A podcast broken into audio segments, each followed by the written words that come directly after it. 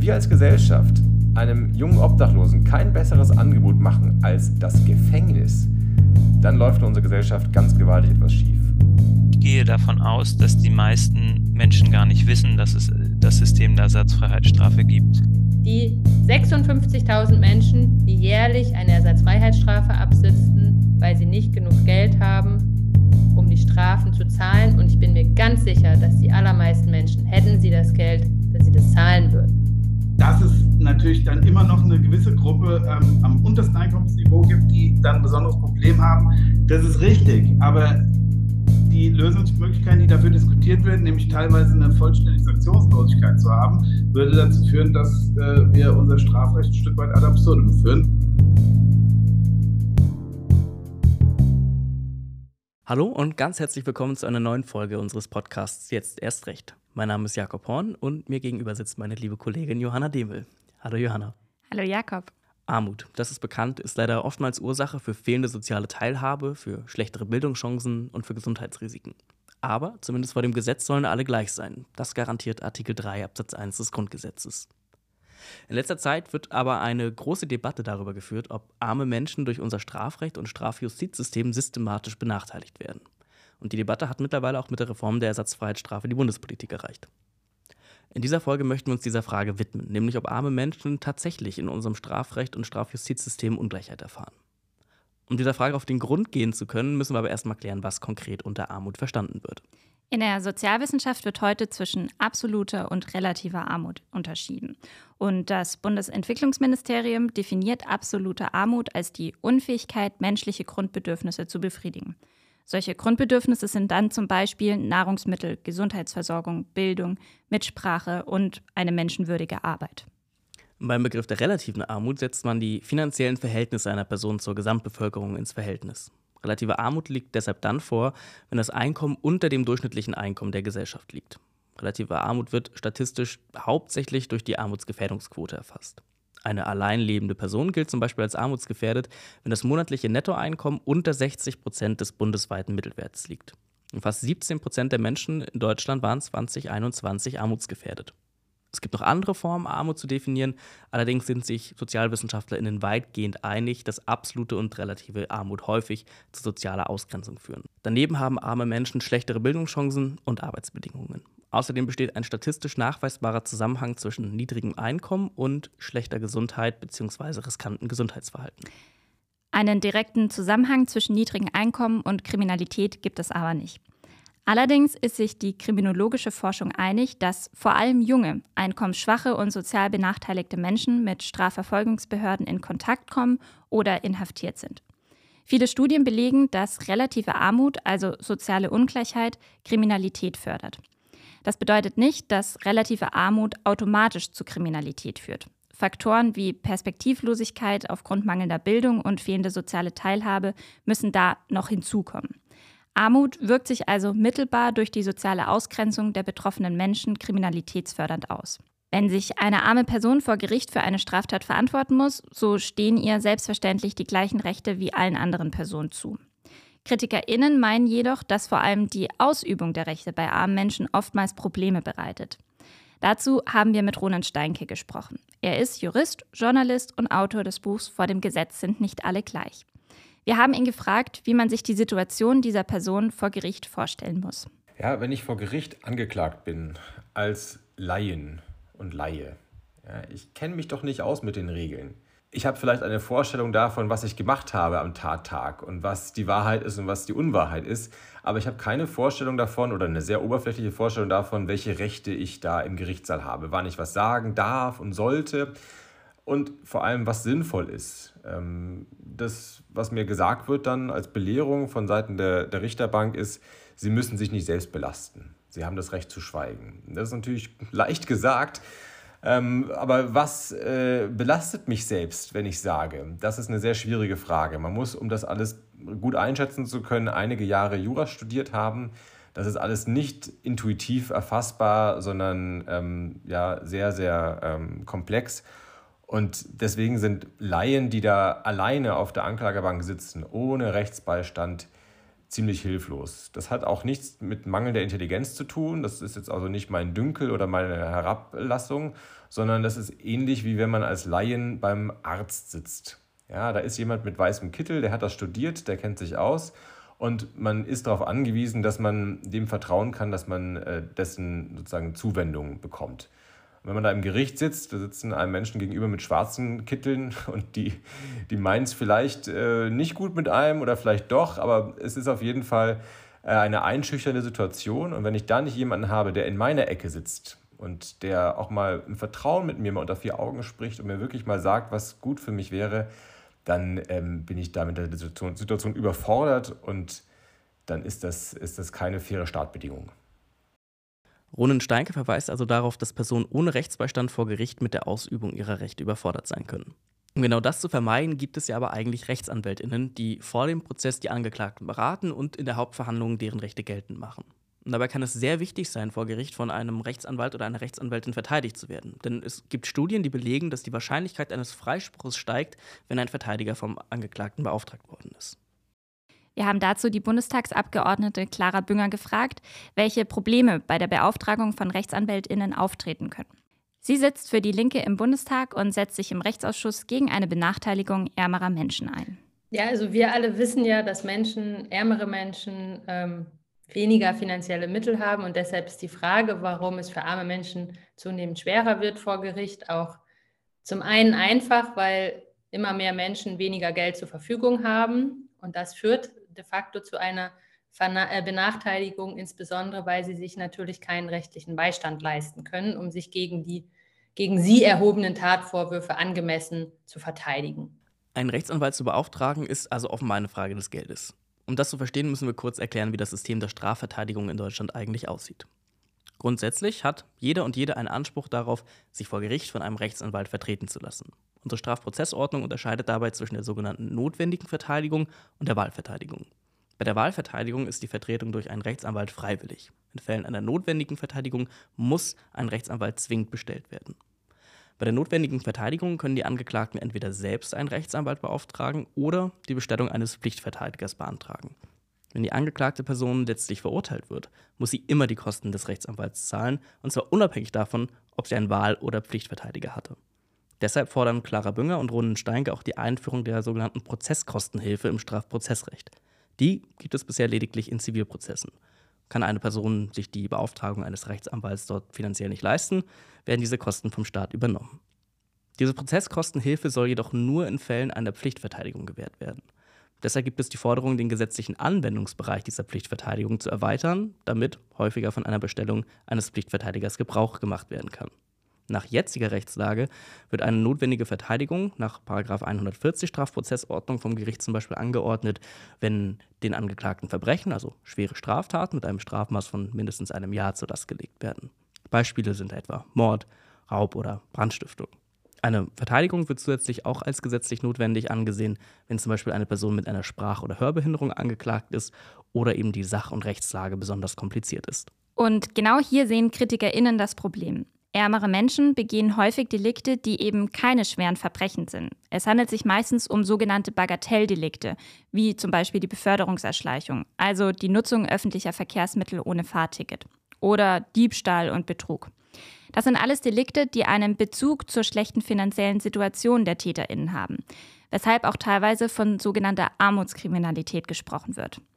Da diese Delikte nicht von den Voraussetzungen der notwendigen Verteidigung erfasst sind, bleibt den Angeklagten nur noch die Möglichkeit, einen Wahlverteidiger zu beauftragen. Roland Steinke ist allerdings der Auffassung, dass den angeklagten Personen grundsätzlich immer ein kostenloser Pflichtverteidiger zur Verfügung gestellt werden sollte. Zur Pflichtverteidigung in der Strafprozessordnung ist aus meiner Sicht viel zu geizig. Der Staat gewährt dieses Recht auf eine Pflichtverteidigung in Deutschland nur in ganz wenigen Fällen. Kurz gesagt, wenn es ein besonders schwerwiegender Vorwurf ist, wo also eine hohe Straferwartung im Raum steht, oder wenn es sich um eine besonders komplizierte Sach- und Rechtslage handelt. So, und dann gibt es noch so besondere Tatbestände, wenn jemand beispielsweise höherbehindert ist. Aber das sind alles sehr eng gefasste ähm, Tatbestände, die werden obendrein von der Rechtsprechung sehr, sehr eng ausgelegt. Ähm, um ein Beispiel zu nennen, die Schwierigkeit der Sach- und Rechtslage wird also selbst bei komplizierten Verfahren, in denen DNA-Gutachten eingeführt werden, ähm, regelmäßig von der Justiz verneint mit dem Argument, naja, wieso, so kompliziert ist es doch nicht, jeder Mensch kann doch DNA-Gutachten lesen. Also ich habe da meine Zweifel und ich sehe, dass, dass wir da in Deutschland einfach sehr, sehr selten unterm Strich dieses, dieses äh, Recht gewähren oder Pflichtverteidiger bestellen. Über den Daumen geschätzt, es sind vielleicht 10 Prozent aller Beschuldigten, die einen Pflichtverteidiger bestellt bekommen. In anderen Ländern ist das wesentlich großzügiger. In anderen europäischen Ländern rund um uns herum bekommt jeder und jede, der sich da vor Gericht verantworten muss, automatisch das Recht auf einen Pflichtverteidiger, also jemanden, der auf Staatskosten sogar ähm, einem beisteht. Das erscheint mir sehr viel sinnvoller. Dabei müssen wir jetzt allerdings klarstellen, dass es keine eindeutigen Zahlen zur Häufigkeit einer Pflichtverteidigung gibt. Und das liegt daran, dass die Bundesländer keine vollständigen Zahlen zur Verfügung stellen. Im November 2022 hat die Linksfraktion im Bundestag einen Gesetzesentwurf vorgelegt, der die kostenlose Verteidigung im Strafverfahren ermöglichen soll. Zum einen soll 140 Strafprozessordnung so erweitert werden, dass eben typische Fälle der Armutskriminalität, die keinen schweren Schaden anrichten, erfasst werden. Und zum anderen soll die Prozesskostenhilfe in Fällen der Pflichtverteidigung im Strafprozessrecht eingeführt werden. Solche Reformvorschläge scheitern zurzeit jedoch an der Finanzierung. Die Kritik bezieht sich hauptsächlich darauf, dass es finanziell schlicht unmöglich wäre, eine kostenlose Verteidigung für jede Person zu ermöglichen. Es gibt jedoch nicht nur spürbare Benachteiligung armer Menschen bei der Ausübung ihrer Rechte vor Gericht. Auch das grundsätzliche Strafsystem wird kritisiert. Der größte Kritikpunkt bezieht sich dabei auf die sogenannte Ersatzfreiheitsstrafe. Johanna, wärst du so lieb, das einmal zu erklären, diesen Begriff? Wenn man vor Gericht schuldig gesprochen wird, dann sind in unserem Strafrecht zwei Sanktionen möglich. Entweder man wird zu einer Freiheitsstrafe verurteilt oder zu einer Geldstrafe. Die Geldstrafe wird dann nicht in absoluten Zahlen bemessen, sondern anhand von Tagessätzen. Und ein Tagessatz entspricht dabei dem täglichen Nettoeinkommen der verurteilten Person. So muss also bei gleicher Tagessatzanzahl eine Person mit höherem Einkommen letztlich mehr Geld zahlen als eine Person mit niedrigerem Einkommen. Und damit soll sichergestellt werden, dass die Geldstrafe Menschen mit unterschiedlichen Einkommen in gleicher Härte trifft. Wenn eine Person jetzt zu einer Geldstrafe verurteilt worden ist und die aber nicht zahlen kann und eine Zwangsvollstreckung auch erfolglos ist, dann wird die Ersatzfreiheitsstrafe angeordnet. Das bedeutet, dass anstelle der Geldstrafe eine Freiheitsstrafe vollstreckt wird. Und ein Tagessatz Geldstrafe wird dann in einen Tag Freiheitsstrafe umgerechnet. Die Person muss also dann ins Gefängnis. Und Schätzungen zufolge sitzen jährlich zwischen 30.000 und 50.000 Menschen aufgrund einer solchen Ersatzfreiheitsstrafe im Gefängnis. Das WDR-Magazin Monitor bezifferte im Jahr 2018 die Vollstreckungskosten für Ersatzfreiheitsstrafen auf ungefähr 200 Millionen Euro jährlich. Dabei sollten wir jetzt allerdings darauf hinweisen, dass nicht jede Verurteilung wegen kleineren Delikten, wie zum Beispiel einem Ladendiebstahl, automatisch zu einer Geldstrafe führt. Solche Delikte werden meist eingestellt, sodass es nicht immer zu einem Gerichtsverfahren kommt. Wenn eine Geldstrafe für Bagatelldelikte wie kleinere Ladendiebstähle oder Beförderungserschleichung verhängt wird, dann handelt es sich meistens um vorbestrafte Personen, die mehrmals strafrechtlich in Erscheinung getreten sind. Außerdem lagen im Jahr 2021 ca. 90 Prozent der verhängten Geldstrafen im Bereich unter 90 Tagessätzen. Das bedeutet auch, dass es sich bei den Ersatzfreiheitsstrafen dann meistens um kürzere Gefängnisstrafen handelt. Wir haben Clara Bünger gefragt, wieso sie die Ersatzfreiheitsstrafe kritisiert. Die größte Problematik im System der Ersatzfreiheitsstrafe ist, dass vor allem von Armut betroffene Menschen sowie Menschen, die rassifiziert oder migrantisiert sind oder unter Sucht oder anderen psychischen Problemen leiden, eine Ersatzfreiheitsstrafe auferlegt bekommen. Viele von ihnen sind wohnungslos, suizidgefährdet, hochverschuldet. Viele hatten in, ihrer, in ihrem Leben eine akut ähm, gefährdende Situation, haben eine Angehörige verloren oder einen Angehörigen oder sind eben ja suchtkrank und verfügen häufig auch über ein Einkommen von weniger als 1000 Euro oder manche sogar über gar kein Einkommen. Und durch die Verbüßung einer Ersatzfreiheitsstrafe droht diesen ohnehin schon gezeichneten Menschen ein weiterer Abstieg, also Wohnungs- und Arbeitsplatzverlust, falls das noch vorhanden ist, eine weitere soziale Isolation, eine Stigmatisierung. Und dabei sind die vorwiegend einfach nur wegen Bagatelldelikten verurteilt worden. In erster Linie geht es da um Fahren ohne Fahrschein oder kleinere Ladendiebstähle. Also es geht um Armutsdelikte. Deshalb gibt es auch nichts Positives, wenn man die Ersatzfreiheitsstrafe ähm, aufrechterhält, es hat keinen positiven Effekt für unsere Gesellschaft. Im Gegenteil, es gibt dann nur weitergehende Probleme, die ich schon erwähnt hatte. Und ähm, aus unserer Sicht ist es eben nicht verständlich, dass man an dem Institut festhält. Dabei gibt es mittlerweile viele AktivistInnen, die sich kreativ gegen die Ersatzfreiheitsstrafe engagieren. Am bekanntesten dürfte dabei die Initiative Freiheitsfonds sein. Der Freiheitsfonds wird über Spenden finanziert. Die AktivistInnen nutzen diese Spenden, um die Geldstrafen von Personen zu bezahlen, die wegen Beförderungserschleichung verurteilt wurden und eine Ersatzfreiheitsstrafe im Gefängnis verbüßen. Auf ihrer Internetseite geben sie an, dass fast 670.000 Euro gesammelt und damit 717 Personen freigekauft wurden. Wir haben den Aktivisten und Mitbegründer des Freiheitsfonds Arne Semsrott nach seiner Kritik an der Ersatzfreiheitsstrafe gefragt. Ersatzfreiheitsstrafe liegen ja ähm, letztlich Geldstrafen zugrunde. Das heißt, wir haben in all diesen Fällen Verfahren, in denen Richterinnen und Richter gesagt haben, ähm, die Betroffenen sollten eben keine Freiheitsstrafe ableisten, sondern nur eine Geldstrafe zahlen. Das heißt, es gibt schon in all diesen Fällen eine Entscheidung, dass das Delikt eben nicht so hart gewertet werden sollte, dass Leute mit Freiheitsentzug bestraft werden, sondern eben nur eine Geldstrafe zahlen. Das ist für Leute, die mehr Geld haben, auch gar kein Problem und die zahlen das selbst. Und bei mir zum Beispiel wäre das so, wenn ich jetzt ein paar Mal ohne Ticket fahren würde und eine Geldstrafe kriegen würde, dann würde ich es halt zahlen, niemand würde es mitbekommen und gut ist. Und wir haben jetzt aber gerade im Bereich Fahren ohne Fahrschein wahrscheinlich 10.000 Fälle im Jahr. Wenn wir uns Ersatzfreiheitsstrafen insgesamt anschauen, nach den Zahlen, die vorliegen, 56.000 äh, Personen im Jahr, die wegen solchen nicht gezahlten Geldstrafen in den Knast kommen. Ähm, und das ist ganz einfach unverhältnismäßig, weil die ursprünglichen Taten in keinem richtigen Verhältnis stehen zu der Strafe, die am Schluss äh, passiert. Die Kritik bezieht sich also grundsätzlich auf das Institut der Ersatzfreiheitsstrafe. Und dabei werden zwei Vorwürfe erhoben. Zum einen, dass die Situation der Verurteilten dadurch verschlimmert wird und zum anderen, dass es am Ende unverhältnismäßig ist. Auch die aktuelle Bundesregierung hat diese Kritik wahrgenommen. Sie ist der Auffassung, dass vor allem der Umrechnungsmaßstab unverhältnismäßig sei. Wenn es um die Sanktionen geht, so sei die Belastung, die mit Zahlung eines Tagessatzes einhergeht, eben nicht mit einem Tag Freiheitsentzug vergleichbar. Im März 2023 wurde von der Bundesregierung deshalb ein Gesetzesentwurf zur Reform der Ersatzfreiheitsstrafe eingebracht. Danach wird der Umrechnungsmaßstab von einer Geldstrafe in eine Ersatzfreiheitsstrafe so geändert, dass künftig zwei Tagessätze Geldstrafe nur einem Tag Ersatzfreiheitsstrafe entsprechen. Die Änderung zielt darauf ab, die Dauer der tatsächlich vollstreckten Ersatzfreiheitsstrafen zu halbieren, weil deren Vollzug meist keinen Beitrag zur Resozialisierung der Betroffenen leisten kann. Vor allem besonders kurze Gefängnisstrafen haben eher negative als positive Effekte. Wer jetzt also beispielsweise zu einer Geldstrafe von 40 Tagessätzen verurteilt wird, muss bei der Anordnung einer Ersatzfreiheitsstrafe nur noch 20 statt vorher 40 Tage Haft verbüßen. Damit möchte die Bundesregierung die Ersatzfreiheitsstrafe nicht gänzlich abschaffen, sondern lediglich reformieren. Und auch Ingmar Jung warnt vor einer gänzlichen Abschaffung. Er ist Bundestagsabgeordneter der CDU und sitzt für die CDU-CSU-Fraktion im Rechtsausschuss des Deutschen Bundestags.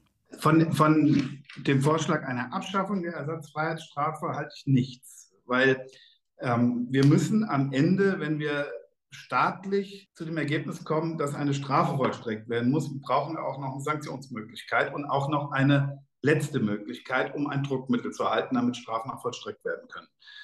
Wenn wir zum Ergebnis kommen, naja, wenn eine Geldstrafe eben uneinbringlich ist, dann ähm, gibt es halt gar keine Strafe, ähm, wäre das eher eine Benachteiligung derer, die ähm, der Strafe nachkommen ähm, und im Zweifel auch derer, die es können. Also ich finde, ähm, wenn es einen staatlichen Strafanspruch gibt, muss er auch irgendwie durchgesetzt werden. Das, was ähm, die Regierung vorschlägt, nämlich, ähm, dass man eine 2 zu 1 Umrechnung macht, halte ich für sehr plausibel, weil das ist schon nachvollziehbar, dass Tagesnettoeinkommen irgendwie was anderes ist als ein Tag Freiheit.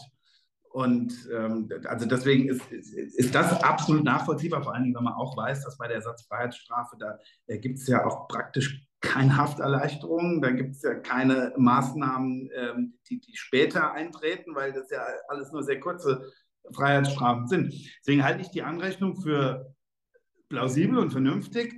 Da spricht der Jung einen wichtigen Punkt an. Die Ersatzfreiheitsstrafe stellt quasi die Geldstrafe sicher. In der Literatur spricht man seit jeher davon, dass die Ersatzfreiheitsstrafe das Rückgrat der Geldstrafe sei. Gäbe es also die Ersatzfreiheitsstrafe nicht, so könnten Menschen ohne finanzielle Mittel Straftaten begehen, ohne mit einer wirksamen Sanktion zu rechnen. Sie wären also vor dem Strafrecht immun. Außerdem gibt es viele Juristinnen, die darauf hinweisen, dass Strafe eben auch ein spürbares Übel darstellen soll und muss. Sie dient eben nicht allein der Resozialisierung, sondern soll das begangene Unrecht auch vergelten.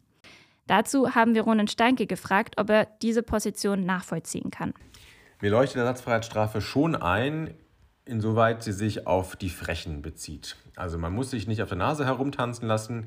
Wenn jemand sich bewusst verweigert, eine Geldstrafe zu bezahlen, dann ist es schon sinnvoll, dass der Staat noch ein Druckmittel in der Hinterhand behält. Aber das ist es dann auch schon. Darüber hinaus Leute in Haft zu nehmen, die einfach unfähig sind, die zu krank sind, zu gebrechlich sind, um eine Geldstrafe zu bezahlen oder auch äh, Sozialstunden abzuleisten, dafür gibt es gar keine Legitimation. Das sollte man komplett äh, sparen, sich sparen, das sollte man komplett einstellen und ähm, insofern der Ersatzfreiheitsstrafe zurückfahren auf ein absolutes Minimum. Arne Semsrott hingegen stört sich eher an der Diskussion selbst. Wir haben ihn nach seiner praktischen Erfahrung gefragt, ob die Diskussion nicht vielleicht an der Lebensrealität der betroffenen Menschen vorbeigeht. Die Diskussion um die Frage, was statt einer Ersatzfreiheitsstrafe kommen muss, geht immer von Extremfällen aus, die ich tatsächlich so aus der Praxis so gut wie gar nicht kenne. Ähm, da wird dann unterstellt, es, es gäbe Leute, die notorisch Unrecht begehen, weil sie unbedingt Unrecht begehen wollen oder weil sie nicht anders können. Ähm, und die einzigen Fälle, tatsächlich, die ich aus der Praxis kenne von Leuten, die immer wieder straffällig werden, sind zweierlei. Das sind zum einen äh, suchtkranke Menschen, ähm, die dann in, in eine Beschaffungskriminalität verfallen, also im Elendsbereich meine ich. Und ähm, das andere ist Leute, die kein Geld haben und immer wieder ohne Ticket fahren.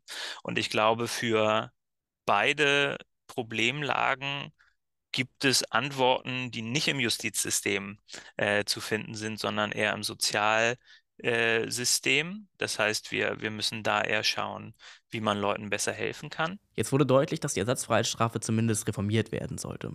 Allerdings haben wir die Frage noch nicht beantwortet, wie eine Reform denn konkret aussehen könnte. Schließlich muss es auf Unrecht ja eine staatliche Reaktion geben.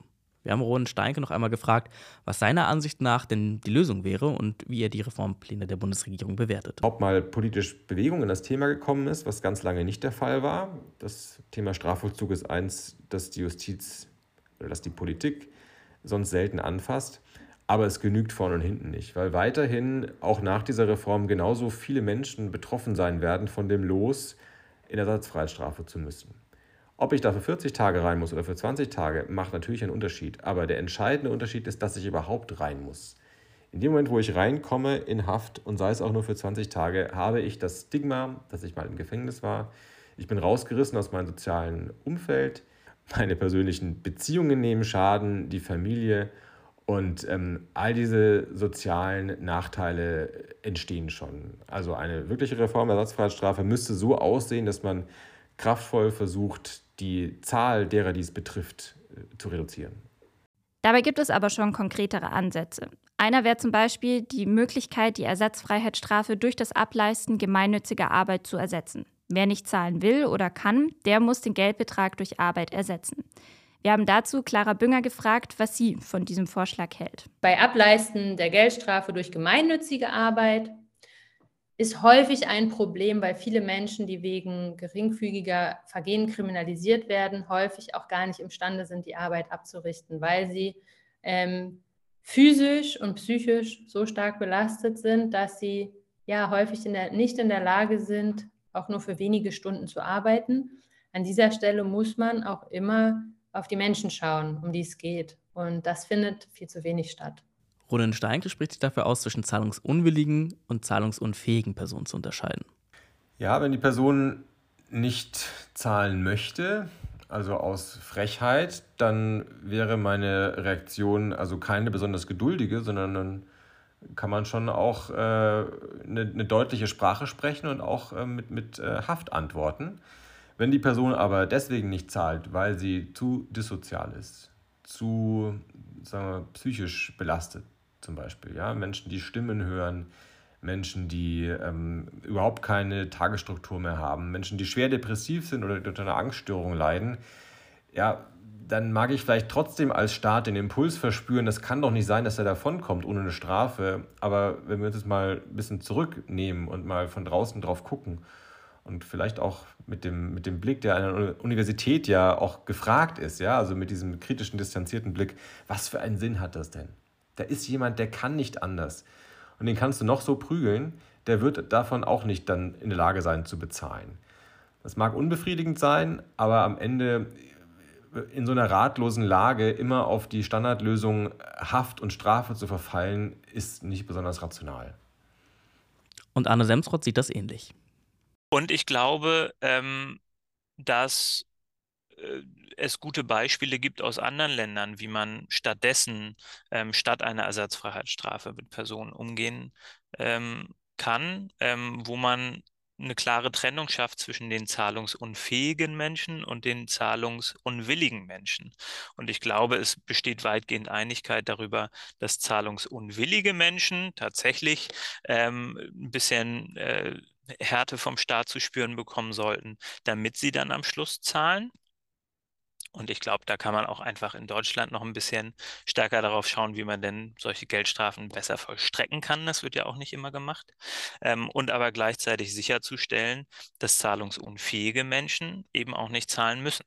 Und in Schweden ist es so, dass dann regelmäßig nach einer Geldstrafe zum Beispiel geschaut wird, ähm, nach einem Jahr, nach zwei Jahren, okay, ist jetzt die Person in der Lage, eine Geldstrafe zu zahlen?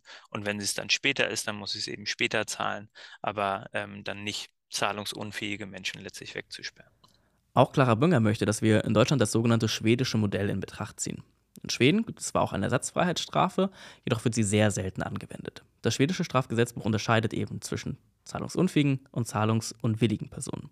Wenn das Gericht zu dem Ergebnis kommt, dass die Person zwar zahlen kann, jedoch nicht will, so wird sie, ganz wie in Deutschland, inhaftiert. Stellt das Gericht jedoch fest, dass die Geldstrafe tatsächlich nicht gezahlt werden kann, so wird auf die Gefängnisstrafe verzichtet. Spätestens alle zwei Jahre wird dann geprüft, ob sich diese finanzielle Situation des Verurteilten so gebessert hat, dass die Zahlung der Geldstrafe nachträglich möglich wird. Besteht diese Möglichkeit fünf Jahre nach der Verurteilung dann immer noch nicht, dann verjährt die Straftat und die Verurteilten müssen mit keiner weiteren Sanktion rechnen. Allerdings gibt es auch in Schweden die Befürchtung, die wir schon angesprochen haben, nämlich dass Verurteilte grundsätzlich nicht zahlen und dann gegenüber dem Strafrecht immun sind. Anfang 2021 wurde deshalb die Möglichkeit der Verhängung einer Ersatzfreiheitsstrafe auch in Schweden erweitert. Die bezog sich allerdings nur auf die zahlungsunwilligen Personen. Zum Schluss möchten wir jetzt noch auf eine Debatte verweisen, die sehr stark mit dem Problem der Benachteiligung armer Menschen verknüpft ist. Denn neben der Abschaffung bzw. Reform der Ersatzfreiheitsstrafe wird auch darüber diskutiert, ob diejenigen Straftatbestände, die typischerweise von armen Menschen begangen werden, nicht gänzlich abgeschafft werden sollten. Insbesondere wird immer häufiger die Auffassung vertreten, dass Paragraf 265a Strafgesetzbuch abgeschafft also das sogenannte Erschleichen von Leistungen, legalisiert werden sollte.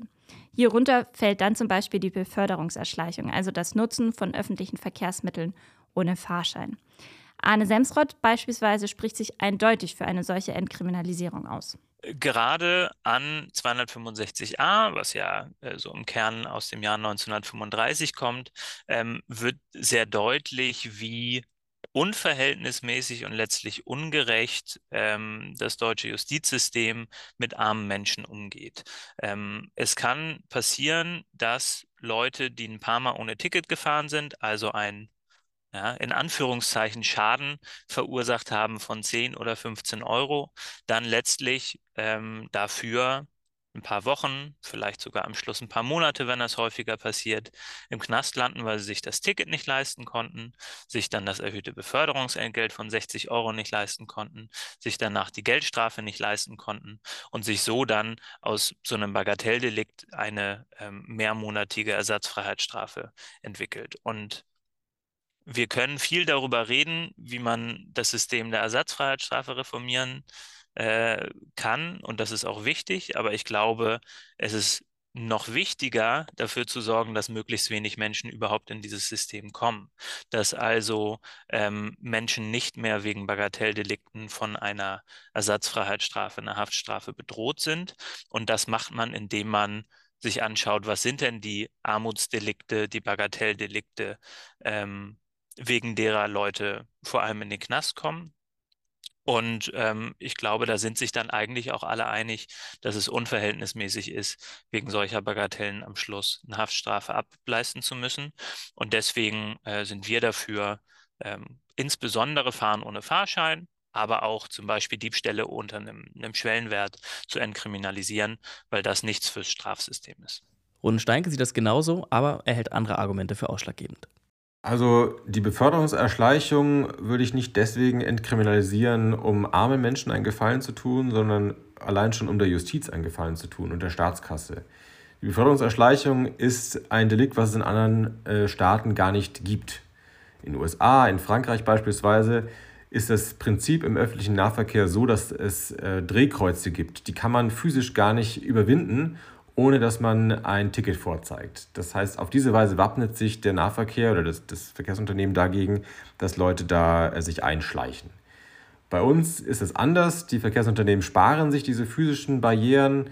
Das äh, ist gut für deren äh, Budget. Das, ist also, das macht deren Geschäft ein bisschen einträglicher. Und äh, was machen die Unternehmen stattdessen? Sie vertrauen darauf, dass der Staat die Zahlungsmoral ihrer Kundschaft mit dem großen Knüppel des Strafrechts äh, sozusagen sicherstellt.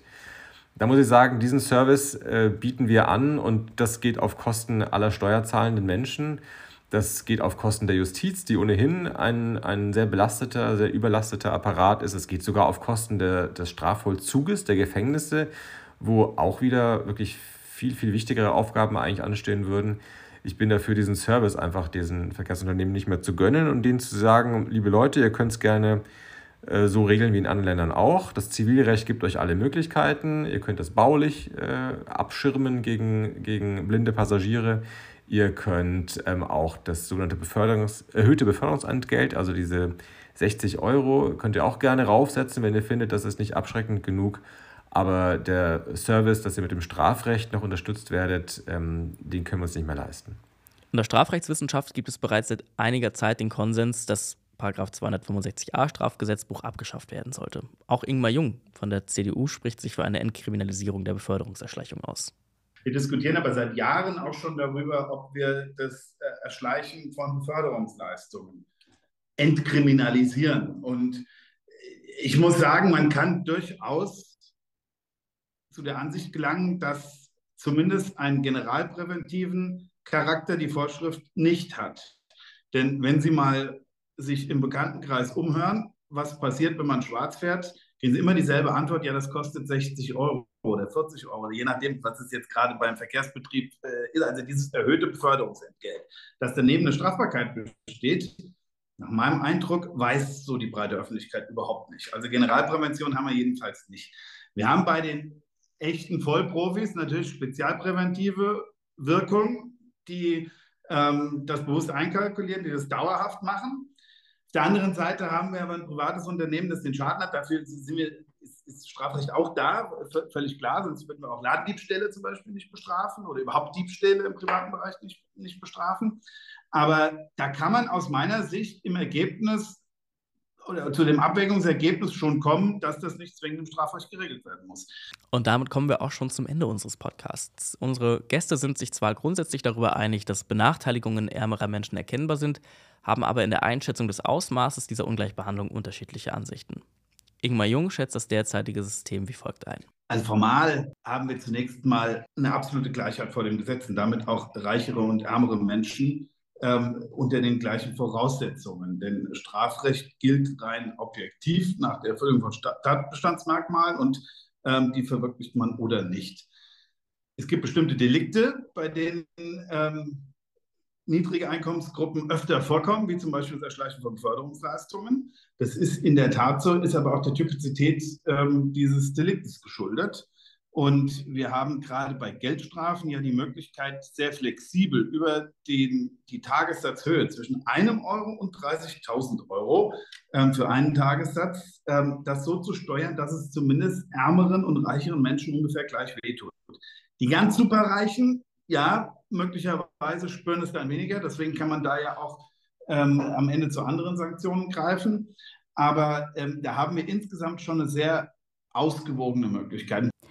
Diejenigen, die also eine Veränderung des Strafrechts und der Strafjustiz für notwendig halten, um eine Diskriminierung ärmerer Menschen entgegenzusteuern, fordern vor allem Reformen in den Bereichen Pflichtverteidigung, Ersatzfreiheitsstrafe und Strafbarkeit von bestimmten Verhaltensweisen, die eben mit Armutskriminalität in Verbindung gebracht werden. Das letzte Wort möchten wir gleich Arne Semsroth überlassen. Aber uns interessiert nicht nur, was unsere Gäste zu dem Thema zu sagen haben, sondern auch, was eure Meinung ist. Sind Reformen notwendig oder sollte alles so bleiben, wie es jetzt ist? Schreibt uns sehr, sehr gerne eure Meinung auf unseren Social-Media-Kanälen. Und an dieser Stelle möchten wir uns dann nochmal bei unseren Interviewgästen bedanken. Bis zum nächsten Mal. Tschüss. Ich glaube, die meisten Menschen, die davon wissen, sind entweder Juristinnen oder Betroffene. Ähm, und wir haben im Rahmen des Freiheitsfonds tatsächlich ähm, eine repräsentative Umfrage von Infratest in Auftrag gegeben mit zwei Fragen. Zum einen ähm, zur Frage der Entkriminalisierung von Fahren ohne Fahrschein.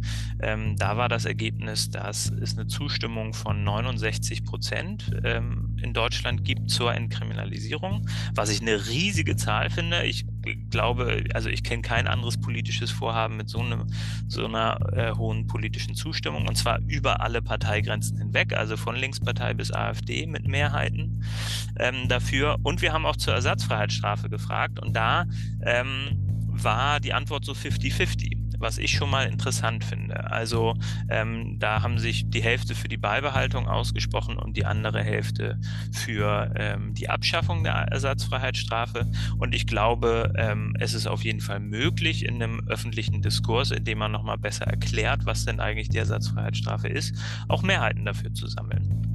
Also ich glaube, dass wenn man sich gerade die Praxis anschaut und anschaut, dass eben vor allem arme Menschen, Menschen in Krisen, Menschen mit Behinderung eingesperrt werden im Rahmen der Ersatzfreiheitsstrafe, wenn man das bekannter macht, dass dann auch sehr viele Menschen sagen, nee, so wollen wir das nicht, wir wollen ein faires Justizsystem, gerade weil äh, sich auch sehr viele Menschen einig sind, dass das Justizsystem eine der Grundlagen ist von einer demokratischen Gesellschaft. Und dazu gehört eben auch, dass Menschen gleich behandelt werden. Der Podcast Jetzt erst recht ist eine Produktion des Legal Labs für Jura und Journalismus an der Universität Leipzig unter der Leitung von Frau Professorin Dr. Elisa Hofen. Moderation Jakob Horn und Johanna Demel. Produktion Philipp Ehlen, Johanna Demel, Jakob Horn und Erik Winter. Redaktion Joja Großmann, Julia Jeschke, Livia Stöckmann, Manuel Rothe und Philipp Ehlen. Musik Jakob Horn. Tonschnitt und Post-Production Erik Winter.